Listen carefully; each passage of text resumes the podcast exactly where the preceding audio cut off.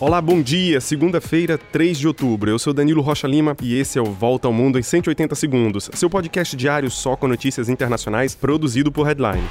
Olha, o seu podcast está em trânsito e justamente rodando o mundo. Eu estou no aeroporto em Amsterdã, na Holanda, em direção ao Brasil e trago a repercussão na Europa e nos Estados Unidos sobre a eleição brasileira de ontem. A gente vai começar pelo jornal francês Le Monde, que fala de uma escolha sob tensão nos próximos dias, além de destacar o discurso esperançoso dos candidatos Lula e Jair Bolsonaro no segundo turno da eleição presidencial. O americano do New York Times fala do contraste entre as pesquisas que previam o fim do primeiro governo de Jair Bolsonaro e agora a celebração e a esperança do presidente de extrema-direita por uma nova vitória. O britânico The Guardian relata uma eleição tensa e cheia de rancores. The Guardian também fala do golpe na esperança da esquerda brasileira em derrotar o presidente Jair Bolsonaro já no primeiro turno. E o alemão de Spiegel diz que o bolsonarismo sai mais fortalecido do que se esperava desse primeiro turno. Os alemães falam que as próximas semanas serão radicalmente violentas e polarizadas.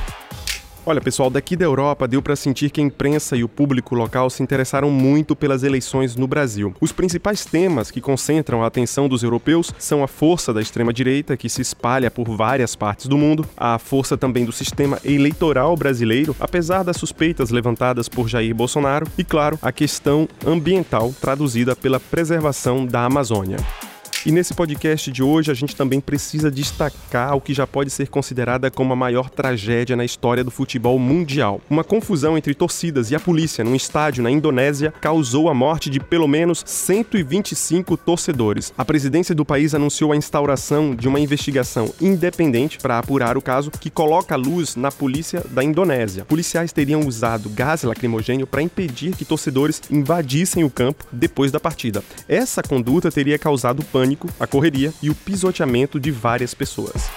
E em meio à guerra na Ucrânia, uma boa notícia para os europeus. O gasoduto que liga a Rússia à Europa parou de vazar depois dos incidentes da semana passada. Segundo europeus, o gasoduto teria sido alvo de sabotagem pelos russos para fazer chantagem sobre o preço e o fornecimento de gás.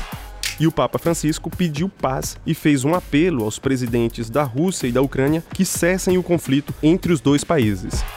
E é isso, a gente se encontra amanhã no nosso podcast produzido e feito no Brasil para mais uma volta ao mundo em 180 segundos. Não esqueçam de compartilhar nosso podcast e acessar outros conteúdos em beta.headline.com.br. Um grande abraço, um excelente dia e até amanhã.